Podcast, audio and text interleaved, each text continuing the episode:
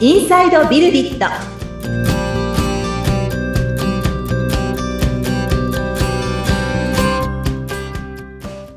こんにちは。株式会社ビルディットの富田です。アシスタントの菅千奈美ですよろしくお願いいたしますよろしくお願いします。はい富田さんこれまでは富田さんの会社のスタッフの方に出演していただきましたけれども、ええちょっとここからしばらく富田さんと私の2人でお届けしていきますのではい。はいいよろしくろいろお願ないします富田さんのお話をお聞きしていきたいなと思っておりますが、はい。はい。あのー以前ね富田さんの起業までのストーリーっていうことで、あのーうんうん聞いた時に、まあ、なんとなくこういう流れでみたいな感じ でお話いただいたんですが、もう少し詳しく聞かせてもらえたら嬉しいです。はい。そうですね。どこからお話ししようかな。そうですね。えっと、私は起業してからもしばらくそのエンジニアとして働いてきていて、今は割とその経営的なお仕事をすることが増えてはいるんですけれども、ええまあ、学生時代からも通算すると20年以上 IT の技術者といいますか、エンジニアとして働いてきているのでうん、まあなんかそこのこの入り口といいますか、はい。新卒で働き始めるから20年ぐらいのお話ししましょうか。あ、いいですね。より詳しくね、あの、聞きたいなと思ってましたので、ぜひお願いしたいと思います。はい。私は工業高専っていうですね、5年生の高校があるんですね。高等専門学校っていう、あのー工業ですね、はい。えー専門にする学校を出ているんですね。ええ。で、えーそこからあの、大手の通信会社さんの方に学校推薦で新卒で入社をさせていただいたんですけれども、うん。もともとあの、工業高専っていうキャリアを選んだのは、私はあの、ロボコンに出たかったんですよね。ああ、はい。有名ですもんね。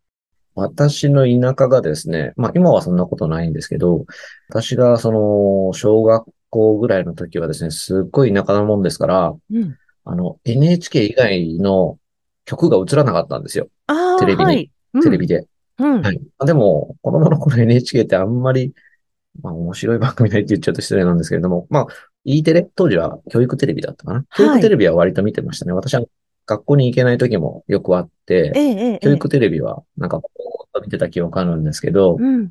ある時父親に NHK のその多分総合の方だと思うんですけど、はい。ロボコンですね。うん。ロボットコンテスト、高専の、えー学生さんがアイデアをですね、こう、形にして、はい。えーロボット作って、競技にうん。参加させ、戦わせるっていうんですかね。そうんの一定のルールがあるんですけれども、ええ。はい。それの番組をですね、お、洋介これ面白いから見てみろとうんいうような感じで紹介してくれたのを見て、あ、なんか、小学生なので当時からすれば、10個年上ではないぐらいですね、おそらくね、小学校。そうですね5。個とかかな10個までいかないですよね。はういん、うん。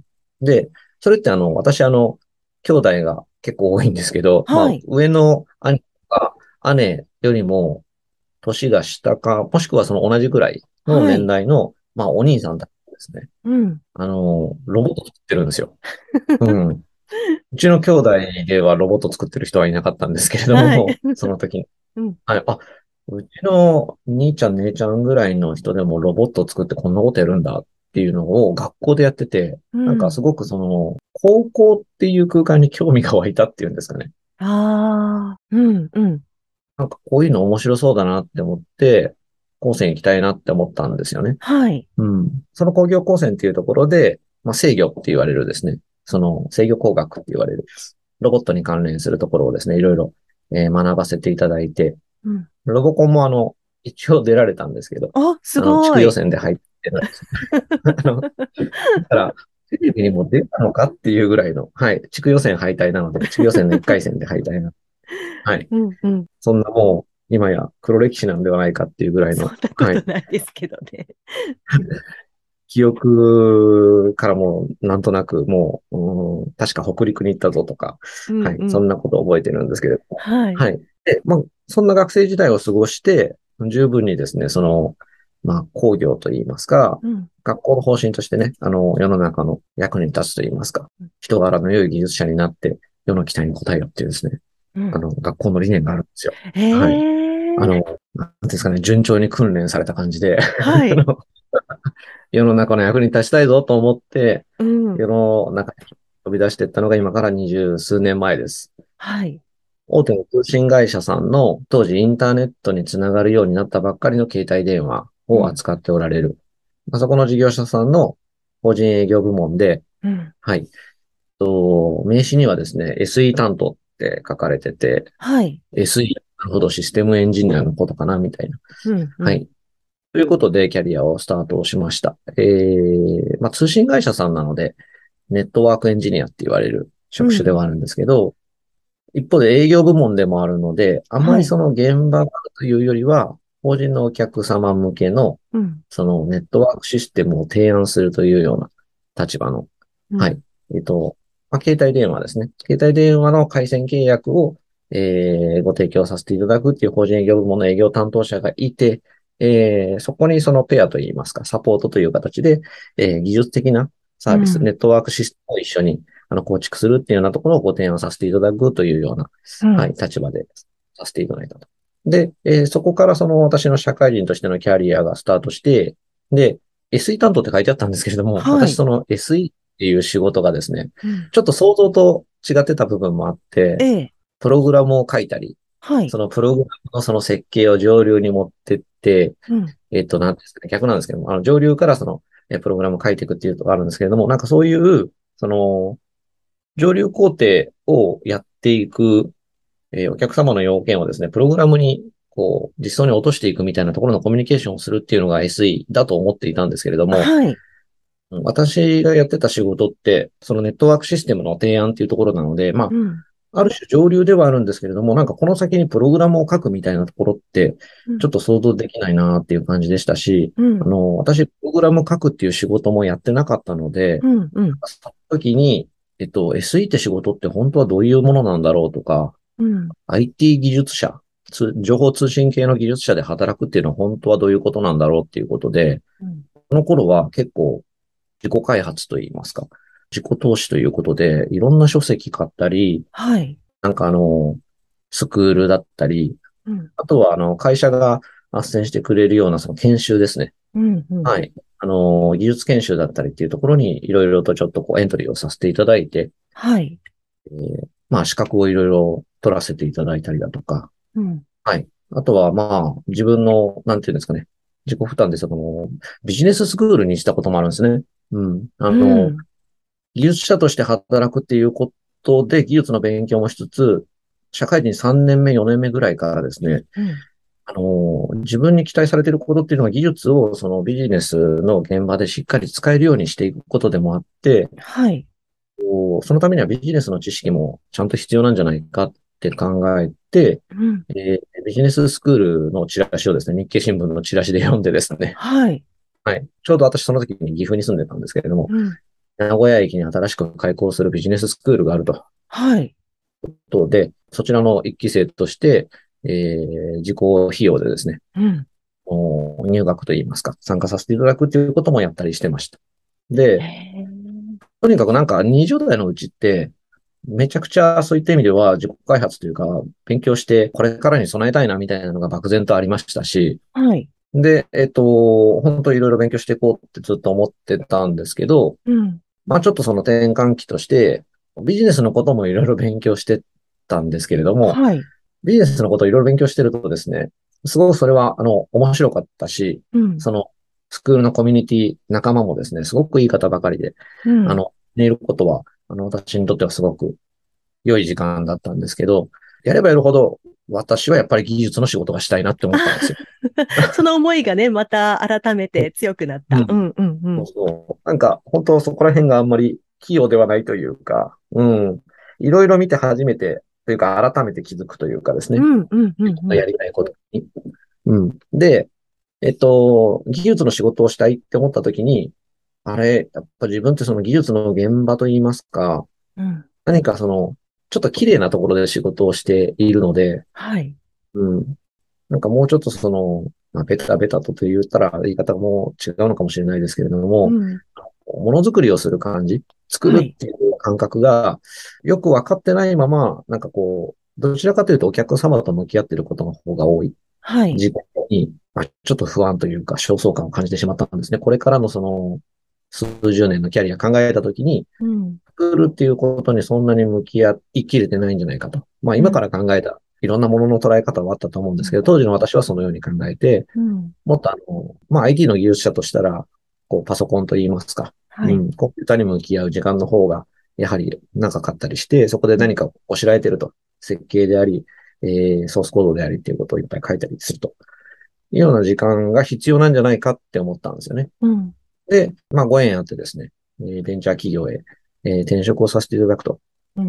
まあ、それまでに本当にお世話になった方々からのご縁といいますか、サポートを考えると、今考えると、今考えるとっていうか当時も考えました、いっぱい。あの、自分には違う、そういった意味では、あの、捉え方といいますか、うん。この今の会社でもっと貢献していくってこともできるんではないかっていうのは何度も何度も考えてたんですけど、でも私が本当に今経験しておくべきことっていうのは、そういう、なんですかね、作ることそのものにしっかり向き合うことなんではないかって思ったと。うん。ということで、えーまあ、ご縁あって、その、ベンチャー企業への転職をはさいせ。ていただいたと。うんうん。うん。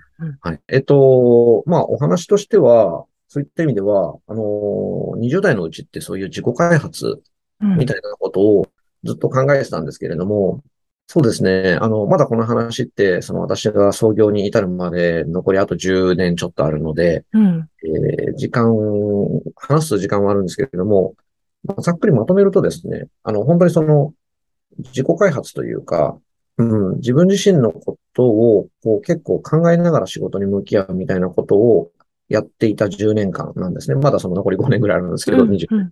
はい。25の時に、えー転職をしてるんですけど、今から考えると、うん。もっと先に考えておくことはできただろうなって思うんですね。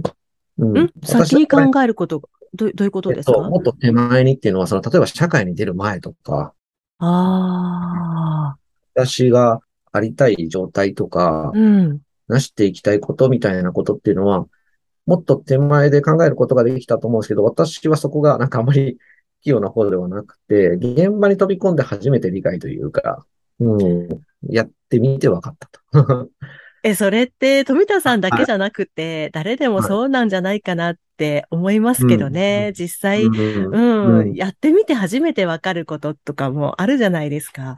そうですねう。ん、うん、うん、うんなん。か私は割とそういった意味では、あのー好奇心駆動といいますか、うんうんあの、面白そうだからやってみると。うん、 飛び込んでみるみたいな感じはあるんですけど、はい。なんかこう、計画的だったかっていうと、うん。まあよよくあるんですよ。そのやってみなきゃわからないって言うんですけど、はい。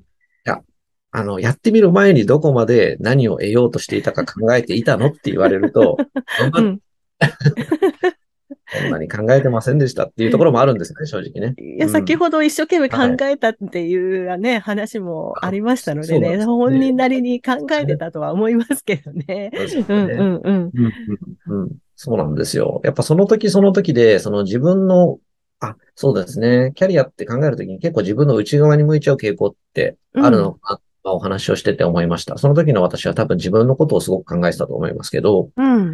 だから当時の視点といいますか、私が今、当時に戻ってですね、はい。話し相手になるとすると、うん。なんか、外に何を見てるか、みうん。たいな話はするかもしれないですね。あ自分はこうありたいとか、こういうことしたいって、やりたいことしたいこと、自分が得たい体験あ。うん。が、その自分の中にあったように思える。そこがこう大半を占めていたように思うんですけど、うん。それででも、どんな人の役に立ちたいのかとか、うん。うん。どう言ってほしいのかとか、うん。うんでやった結果、その、社会だったり、周りの人にどうあってほしいのか、みたいなところって考えられてただろうかっていうと、当時の私だったら、それを言われたら、ひょっとしたら、うむって思ったかもしれないですね。 いやー、そうですけどね、まだ20代でしょそのところっそうでてね。ねはやっぱり自分中心になってしまいますよね。うんうん。うんでも私聞いてて思ったのが、やっぱり技術の仕事をしたいっていうところに行き着いたっていう、そこで、そうですねうん、またやっぱり富田さんの気持ちが定まったっていう感じがしましたけどね。そうですね。うんうんはうい。んうんうんそうなんですよ。まあ、まあ、でも本当、あれですね、私の会社今のメンバーとか若いメンバー、20代のメンバーも結構いるんですけど、あの、この20年ぐらいの間にこういうキャリア感というか、うん生き方といいますか、それこそ仕事を選ぶ動機というんですかね、うん前提みたいなものっていうのは、まあ、私が社会のことを知らなかっただけかもしれないですけれども、変化してきてるように思うんですよね。その、うん要は私、その、いわゆる就職活動を経験してないんですよ。その学校推薦あで、そうか。私の会社に入っているので、うんうんはい。で、今の学生さんって、その新卒として、その社会に出る前に、いっぱいその社会のこと、うん会社のことも研究されるし、うん自己分析みたいなこともいっぱいされた上で、はい。社会に出てこられるので、うんうんなので、きっとなんか、今の私の話、そうですね、外向けにどうありたいかじゃないんですけれども、どういったことを成していきたいか、どうありたいかみたいな話っていうのは、当時の私よりはよっぽど考えてるんじゃないかなって思うことがしばしばあります。あの、直接お話ししてる中でも。う。うんんうんうん。なんか今の学生さんたちの方が、しっかりしてる部分がありますよねそ。うなんです。そうなんです。ようっんぽど。将。来を見据えてみたいなねそうなんですね。う はんい。うんうん。 はい。なるほど。まあ、ですそねして、うん、教育ベンチャーの方にそうですね。転職していくというそうですね。こことのなん後でねすよね。じゃはいあ、その後のお話はまた次回そうですね。してはいい。きましょうかね。はいぜひ次回以降のお話も楽しみにしていただきたいなと思います。はいえー番組を聞いて、えーご感想やご質問などがありましたら、番組説明欄に富田さんの会社の URL を記載しておりますので、そちらからお問い合わせをお願いいたします。